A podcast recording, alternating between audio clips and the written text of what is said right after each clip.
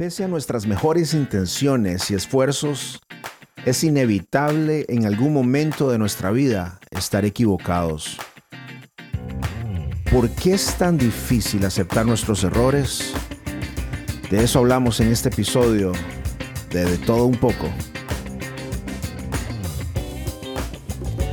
Hola a todos, ¿cómo se encuentran? Una vez más, una semana más.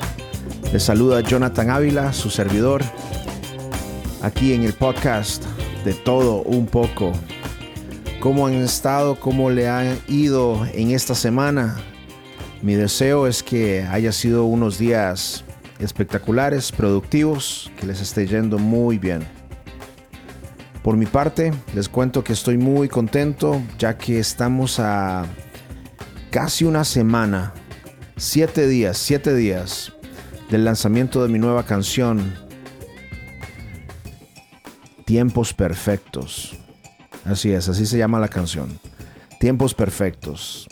En las últimas semanas, básicamente casi todo el mes de enero, estuve trabajando en esta nueva canción para compartir con todos ustedes.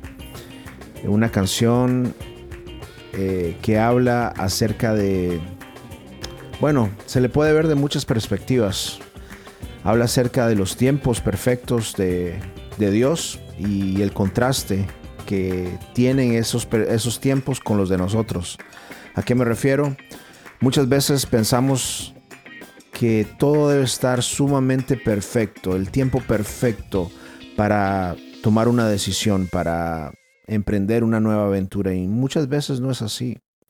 Muchas veces también esperamos que Dios actúe, esperamos ese milagro, esperamos que Dios actúe a nuestro favor en el tiempo en que nosotros así lo deseamos e ignoramos muchas cosas dentro de esta relación espiritual que tenemos.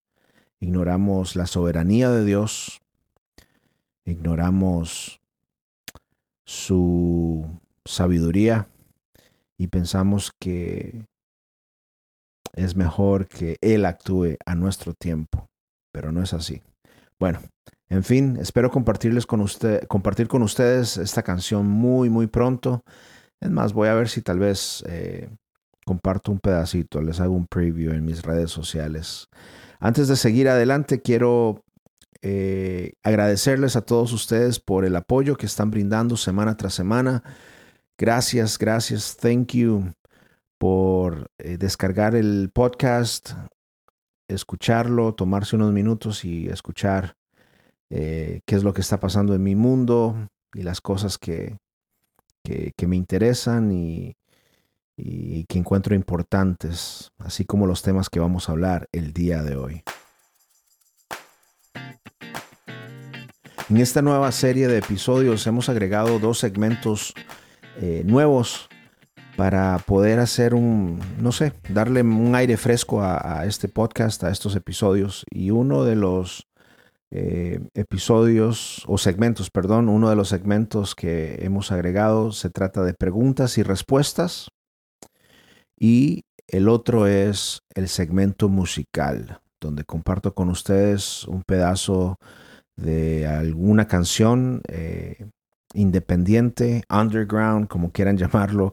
Eh, básicamente la idea es, exponer, exponerle a ustedes eh, piezas musicales, canciones que tal vez no están sonando en, el mainstream, en, el mundo eh, secular o en el mundo popular y que creo, en mi opinión, vale la pena escuchar y prestar atención a estos cantantes, artistas. Em, es un segmento ecléctico. En otras palabras, vamos a estar eh, ofreciendo, exponiendo música de todo género, de todo trasfondo y pienso que va a ser una, puede ser una experiencia interesante. Bueno amigos, este segmento es el segmento de preguntas y respuestas. Eh, a través de las redes sociales, eh, algunos de ustedes me han hecho llegar sus preguntas. Son preguntas que tienen que ver con la música, con la vida, con el ministerio, básicamente cualquier cosa. Eh, siempre voy a hacer el esfuerzo de responder lo más honestamente posible. sinceramente posible. Tal vez van a haber ocasiones donde voy a decir no sé, eh, pero agradezco mucho estas preguntas que me están haciendo llegar, sobre todo a través de Instagram. Si no me están siguiendo en esa plataforma digital, les animo a que vayan a buscarme. jonathanavila.music. jonathanavila.music. Ahí pueden interactuar, darse cuenta de, mi mundo, de mi entorno, ah, de una manera visual y también aprovechar para interactuar conmigo y mandarme tu pregunta. La pregunta de este momento, de este episodio, viene, si no me equivoco, desde Houston, Texas, de la señorita Judy Pereira. Y ella dice, ¿cómo sincronizar el ministerio y la familia? ¿Cómo sincronizar el ministerio y la familia? Excelente pregunta. Eh, yo diría que es una, es difícil de hacerlo, pero no imposible. Se requiere disciplina, determinación. Ah, se requiere el apoyo también de, pues, de tu pareja, de tu esposa. ¿Y cómo, cómo lo hago? Bueno, en mi caso, eh, también soy ministro o pastor de música en mi iglesia local aquí en Dallas, Texas. y el ministerio de la música es un ministerio donde en mi opinión, debemos de tener mucho cuidado, mucho cuidado. Uno, porque sí, se te abren puertas, se te abren oportunidades para eh, viajar, para cantar y si y es puede ser muy fácil pues llenar tu agenda, estar ocupado todos los fines de semana, eh, todos los eh, desde de jueves a, domingo y regresar lunes. es muy fácil hacerlo. Entonces, cuando es tan fácil o existe esa posibilidad de llenar agenda, eh, tiende a carecer ciertas áreas. Una es, en mi opinión, pero es algo muy personal, ¿no? Pues tu vida, tu relación en comunidad con tu, con tu comunidad de fe, con tu iglesia, no eh, eh, llega a, fallar si no te das, si no tienes, tienes cuidado. Eh, obviamente tu relación familiar llega a, a, ser afectado. Entonces, eh, en mi caso, algo que yo he llegado a hacer es, eh, con el apoyo de mi pastor, de mi líder y de mi esposa, es llegar a un acuerdo donde salgo, hago viajes largos, o sea, fuera de la ciudad, fuera del estado, una vez al mes, por ejemplo. Una vez al mes me voy el fin de semana, salgo jueves o salgo viernes, sábado, domingo y regreso lunes. Entonces, el, tener ese, esa, esa estructura, ok, solamente voy a agendar estas fechas del mes, solamente voy a agendar estas, e, estos fines de semana, por así decirlo, te da disciplina, te da estructura, te, ayuda a, a mantenerte dentro de ciertos límites y, en mi opinión creo que pueden ser límites positivos, ya que lo admito, dentro de este ambiente de la música se encuentra uno con, con personajes que, que dejan mucho que desear, ¿no? Este, tienen una imagen artística o ministerial muy bonita, muy buena, pero en su vida privada son un desastre. Y a la misma vez llegas a conocer gente que, que te, te deja una huella, te impacta, ¿no? De una manera positiva. Y algo que yo he notado en esas personas es que tienen ciertos límites. Solo viajan ciertos días del mes, eh, tienen horas específicas, días específicos dedicados a la familia. Entonces, Ah, eso es algo que he aprendido y en mi caso, por lo menos en este momento, en esta faceta de mi vida, eh, me ha funcionado así. Eh, si son viajes fuera de la ciudad, fuera del, del estado, solamente salgo una vez al mes. El resto de los fines de semana, eh, siempre, si salen invitaciones, oportunidades, tienen que tengo que regresar el mismo día o el día siguiente para cumplir con mi compromiso con mi iglesia y también mis compromisos con mi familia. Así que esa es la respuesta a la pregunta de la semana. ¿Cómo sincronizar el ministerio y la familia?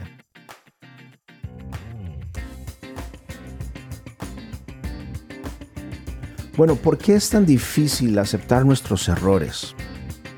Me encontré con un artículo muy interesante en lanación.com de Argentina. La Nación, para ser exactos, es lanación.com.ar. Y este artículo fue escrito por la señorita María Gabriela Payeros. Y en ese artículo ella menciona que errar es humano, pero sin embargo, a la hora de hablar del tema es más fácil poner la vista fue afuera que mirarnos a nosotros mismos. ¿Nos ha pasado eso? no podemos decir que ver nuestros errores duele, pero de lo que sí estamos seguros es que nos genera un malestar, nos pega en el medio del ego. Esa resistencia a aceptarnos o aceptarlos muchas veces es lo que funciona como venda para poder revertir situaciones. Es necesario comprender que empezar a trabajar nuestros errores no solo tiene que ver con poder aceptarlos ante un otro, sino que el objetivo principal es poder reconocerlos ante nosotros mismos. Lo que en la psicología se suele llamar como insight o ese darse cuenta de nuestro propio accionar es la pieza fundamental de este tema. Desarrollando nuestro grado insight, podemos encontrar la manera de llegar a percibir los errores cometidos, lo cual implica sincerarnos frente a nuestro ego y empezar a construir autocríticas. Entonces, ¿por qué es tan importante trabajar nuestros errores? Bueno, porque podemos evitarlos en el futuro. La única manera de no volver a caer en ellos es entender en qué nos hemos equivocado Solo se aprende aquello que se entiende. Si pasamos por alto una equivocación, es muy probable que sea la antesala a repetirla una y otra vez. También es importante trabajar nuestros errores porque nos da una visión amplia de las situaciones. Poder registrar aquello que hicimos mal nos abre un abanico de lecturas diferentes de las cosas. Nos ayuda a reflexionar sobre cómo mejorarlas y qué podemos cambiar desde nuestra conducta. Y también, trabajar en nuestros errores nos ayuda a evolucionar. No solo las virtudes hablan de nosotros, sino que también nuestras equivocaciones nos describen. Podemos crecer si nos aceptamos con todo el combo, o en otras palabras, todo el paquete. Se trata de conocernos a nosotros mismos, porque únicamente de esta manera podemos lograr llevar adelante cambios importantes. ¿Se te hace difícil aceptar tus errores? Yo lo admito. A mí me cuesta bastante. Pero es necesario aceptarlos, reconocerlos y trabajar en ellos para poder evolucionar, para poder cambiar, para poder eh, eh, ampliar la visión de vida, para cambiar eh, la dirección en que nos estamos dirigiendo en este mundo. Así que espero que esta pequeña reflexión te pueda ayudar a considerar eso. ¿Qué errores necesitas corregir?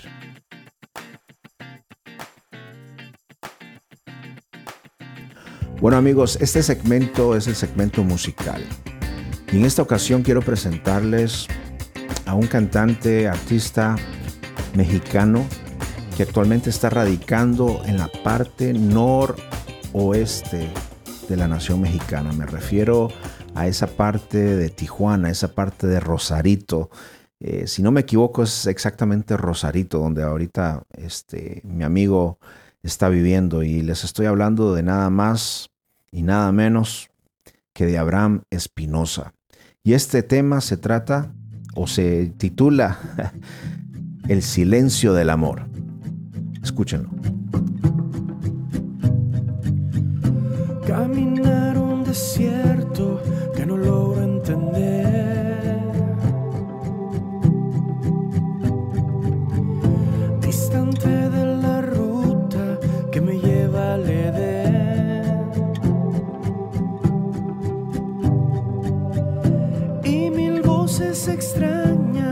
Hacen perder.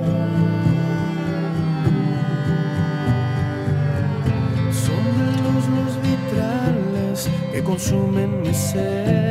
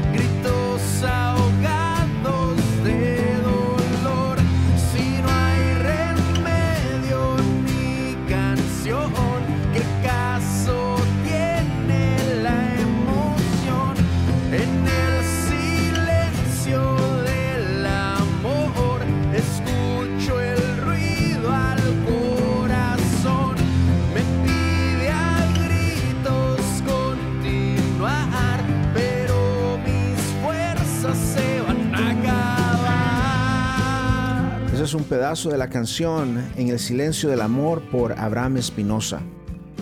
Una canción muy interesante, muy profunda, que realmente hay que ponerle atención a la letra. Y saben qué, tuve la oportunidad de estar conversando con él y la conversación se, se puso muy interesante, se puso muy profunda. Hablamos de todo un poco, hablamos de su música, hablamos de, de, su historia y comenzamos a hablar también de temas así como... eh, cómo el fariseísmo, la, religiosidad dentro de, la iglesia ha, afectado nuestra creatividad, ha, afectado la, falta de análisis, de, pensamiento crítico eh, en nosotros. Y bueno, de eso y otras cosas eh, comenzamos a hablar y, y realmente se puso tan interesante que vamos a tener esta, esta entrevista en dos partes, parte 1 y parte 2. Obviamente, esta es la parte 1. Así que, sin más preámbulo, quiero eh, presentarles eh, esta plática que tuve con Abraham Espinosa. Abraham, ¿cómo estás, compadre? ¿Qué onda? amigo? ¿Qué onda? ¿Cómo andamos, mi hermano? Aquí estamos, mira, al, al pie del cañón y a la orden. Excelente, bro. Muchas gracias por eh, tomarte unos minutos de tu tiempo para platicar con todos nosotros acerca de, pues, de tu música, de, de tu mundo creativo. Sí, Eh, creo que mi opinión personal es que creo que la creatividad es un regalo de Dios y que la podemos usar y que la podemos y la que y que la usamos básicamente en todo aspecto de nuestra vida, ¿no? Eh, desde padres, pastores, líderes y en nuestro caso o en tu caso como músico, ¿no? sí. Sí. La- ahora sí que somos eh, herederos de un Dios creativo, ¿no? Entonces, este, eh, todos, todos podemos ser creativos, nada más hay que dejar fluir, echarle cabeza y estar bien dispuestos. Claro, claro. Bueno, háblame de tus inicios creativos. ¿Qué, qué memorias tienes? No sé si comenzaste en este mundo creativo de, solamente desde la música o comenzaste con, otra, con otras ramas, otras áreas, pero ¿cuáles fueron tus primeros pasos? No, siempre, siempre fue con, con la música desde chico. Este, ah, siempre fue, siempre fue con, con la música. Eres de escuchar mucha música.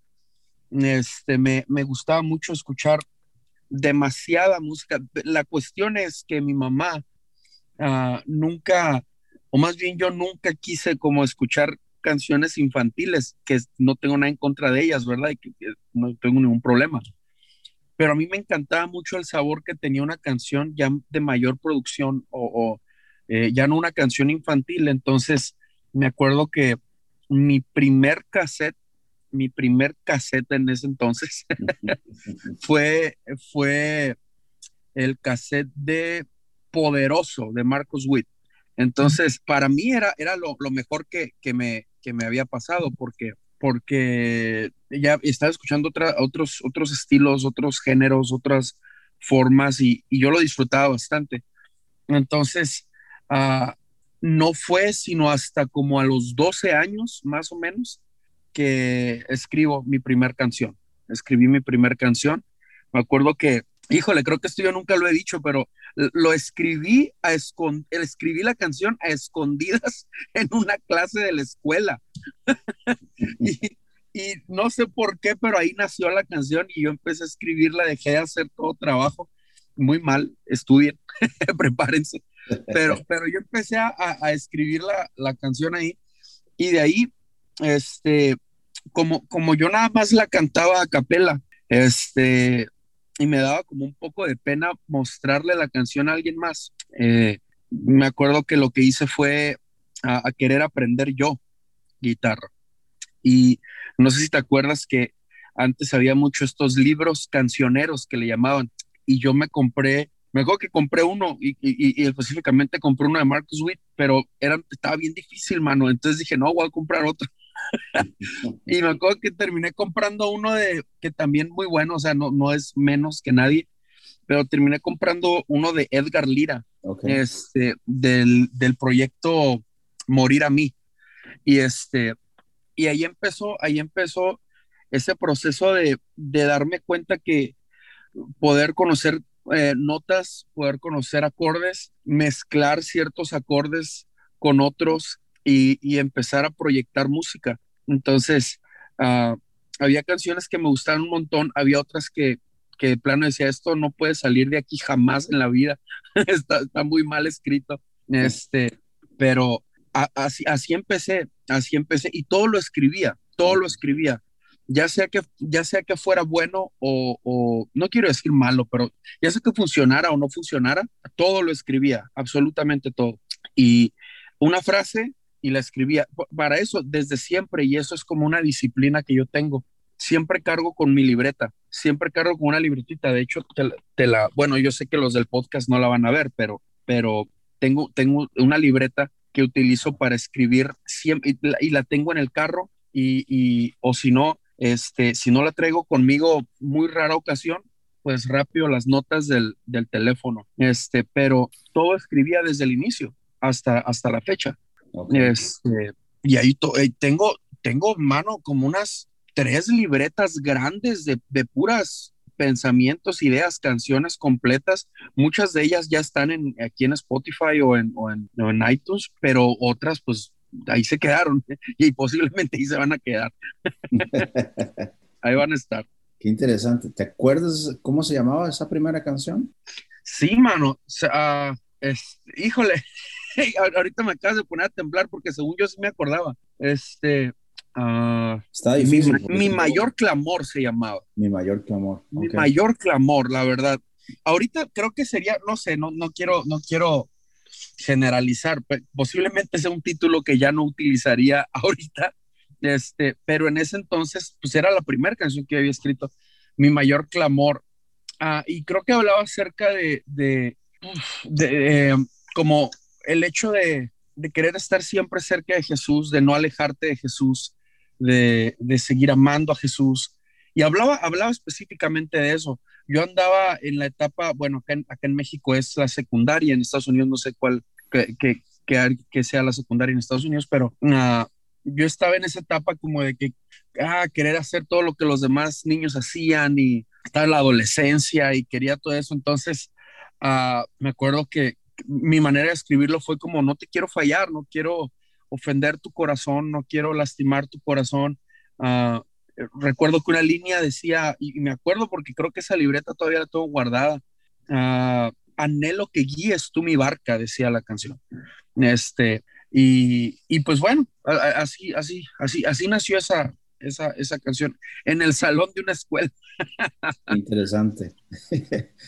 Oye, este, algo que te quería comentar o preguntar, eh, me llamó la atención desde que, desde que te conocí, comencé a escuchar tu música, eh, a saber, a interactuar un poco más contigo. Me llamó mucho la atención tu forma de, de, escribir o de componer, de escribir tus letras, porque no es, en mi opinión, no era como lo típico entre comillas, no sé, alabanza, adoración.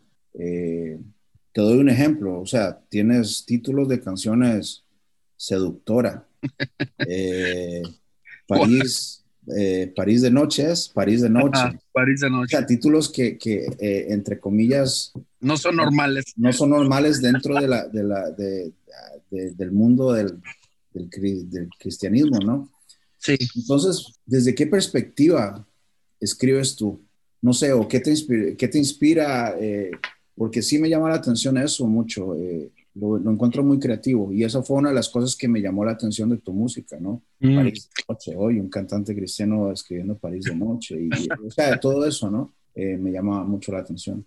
Sí, mira, ah, creo que creo que las primeras canciones que yo escribí fueron fueron siempre tirándole a lo congregacional. Yo siempre, o sea, no sé, no sé si eso le pase a todos los los ah, músicos o cantantes cristianos, pero por lo menos en mi caso yo soñaba como, y qué padre que canten una canción mía en la iglesia, ¿no? Era como que algunas de mis metas o de mis tiradas a llegar ahí a ese punto.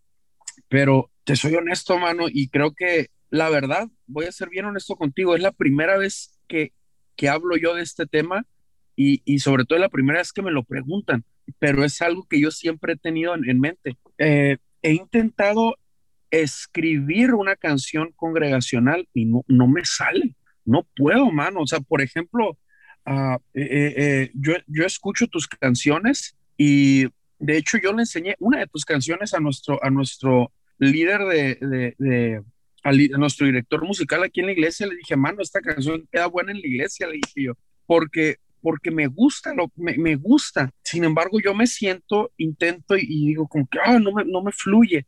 Este, y sin embargo, todo lo demás, por ejemplo, hay una canción que se llama Paso a Paso, que está en- en- ahí en Spotify. Esa yo no la escribí, esa la escribe el baterista que toca ahí conmigo, que se llama Paco Guzmán de, de Panamá.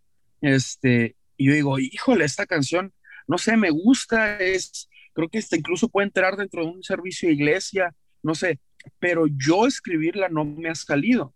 Entonces, ah, todo lo demás, por ejemplo, mencionaste, eh, bueno, me- me- en esa lucha por escribir algo, este, ah, escucho el testimonio de un muchacho que me dice, este, estábamos en un estudio de grabación en, aquí en Rosarito. Bueno, era, era un home studio. Este, y, y, y me dice, la onda con la- el muchacho no es cristiano, me dijo, la onda con las canciones cristianas, dijo, es que no las entiendo o no me siento identificado con ellos en muchas de ellas, me dijo. Mm. Entonces, y eso a mí como que me pegó y me dijo, me hablan de experiencias que yo no he vivido. Entonces yo dije, ¿cómo, cómo? No sé, yo siempre he tenido una, una, una carga, bueno, desde que empezó el ministerio siempre ha sido como, me incliné mucho con, con los jóvenes, ahorita pues ya estoy pastoreando y pues ya no le puedo llegar a puro joven, ¿no?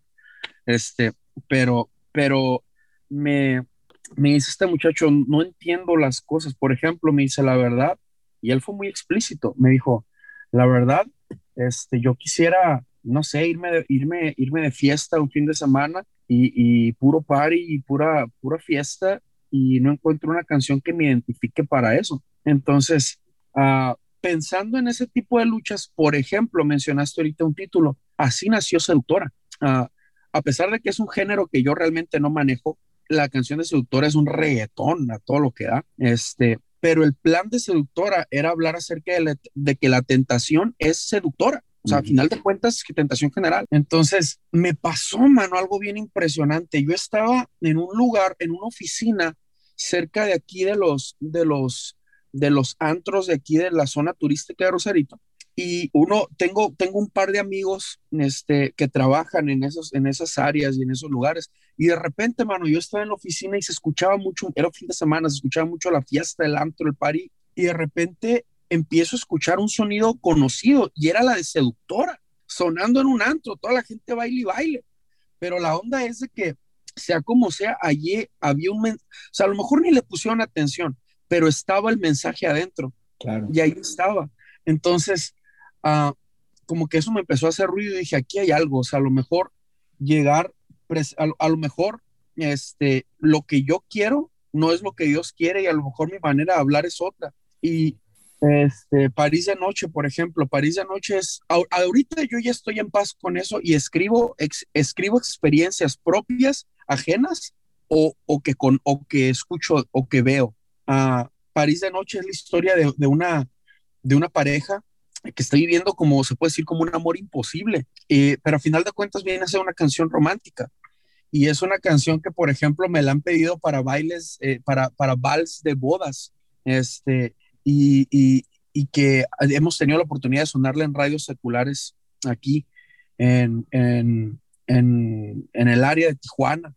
Entonces, uh, no, ya ahorita mi, mi, tirada es escribir canciones que hagan reflexionar a la gente. No me importa, o sea, no importa si pega o no pega, como que ah, tiene muchos views o muchos likes, o si una persona la escuchó y se identificó, yo ya estoy bien servido, mano.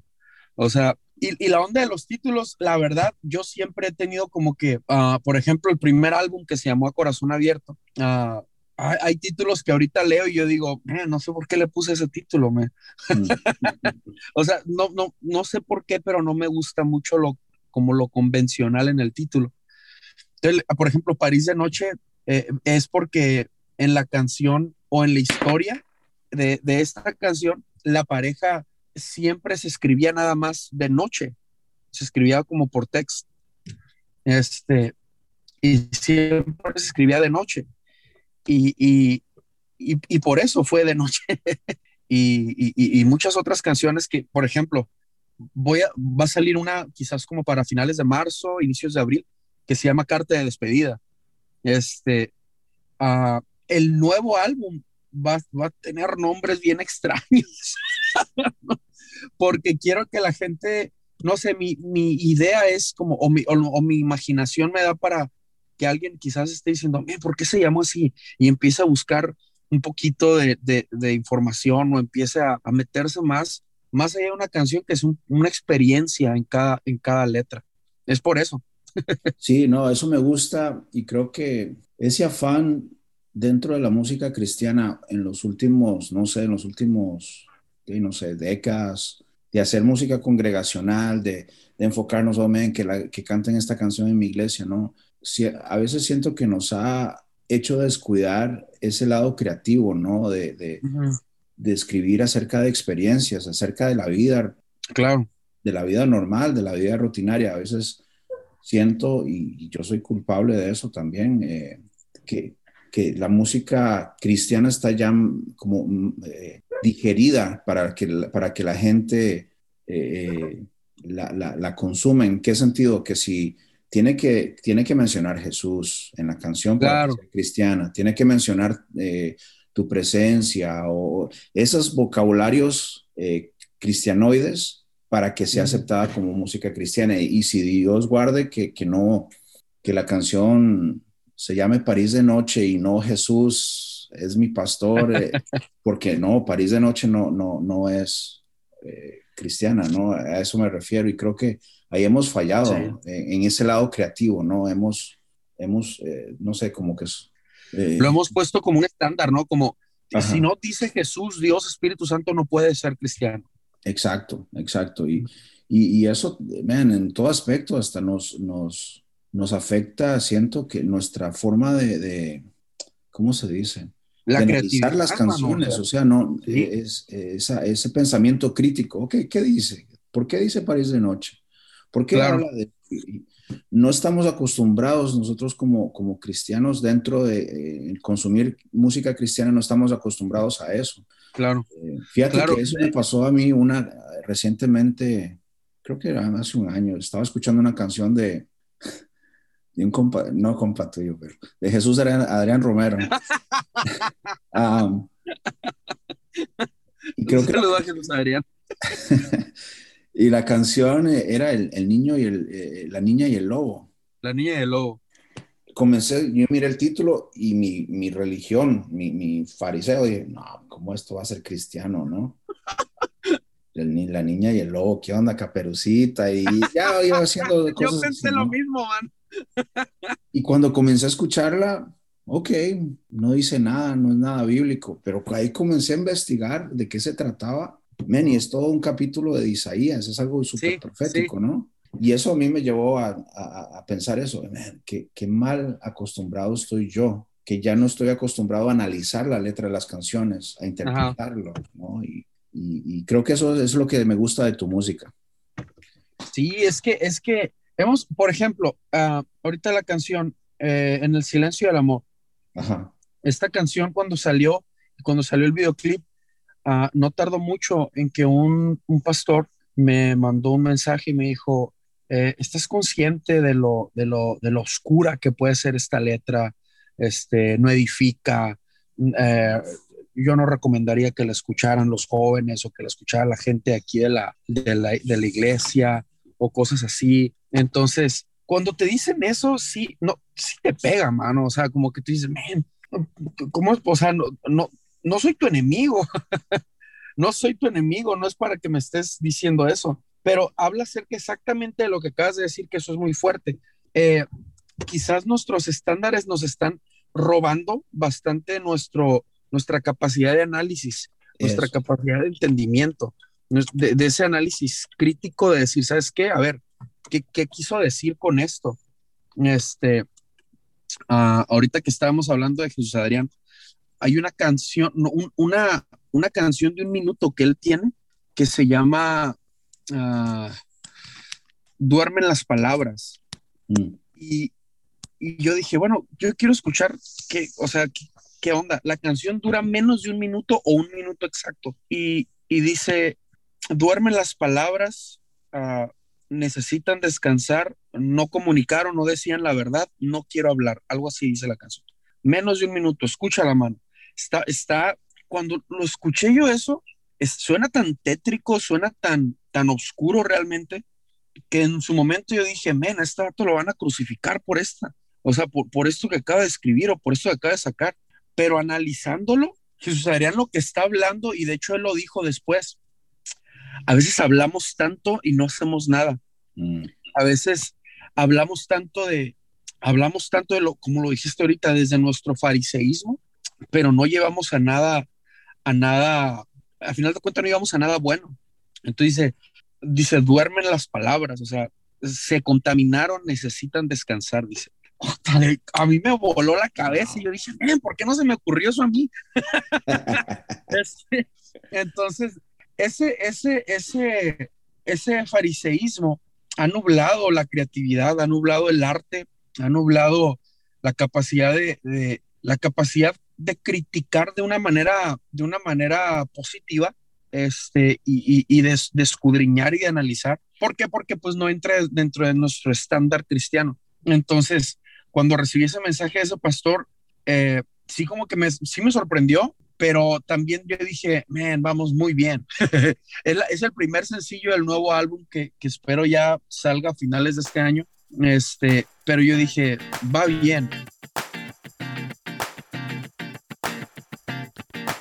Bueno amigos, eh, quise dividir esta plática en dos partes para que podamos seguir la próxima semana con este tema y con esta música de mi amigo Abraham Espinosa. Déjenme saber en los comentarios, en mis redes sociales, qué opinan de este episodio, qué opinan de lo que hablamos, de esta plática con Abraham Espinosa. ¿Estás de acuerdo que la música cristiana hoy en día necesita tal vez levantar los estándares? O más bien nosotros como audiencia necesitamos levantar nuestra, nuestro nivel de análisis, estar dispuestos a, expandir eh, nuestro, nuestro paladar musical, eh, nuestra forma de interpretar las letras. Déjenme saber eso, qué opinan. Y bueno, la próxima semana seguimos hablando con Abraham Espinosa. Amigos, me despido. Espero que tengan una semana excelente, productiva. Les deseo lo mejor de lo mejor y seguimos en contacto aquí en De Todo Un Poco.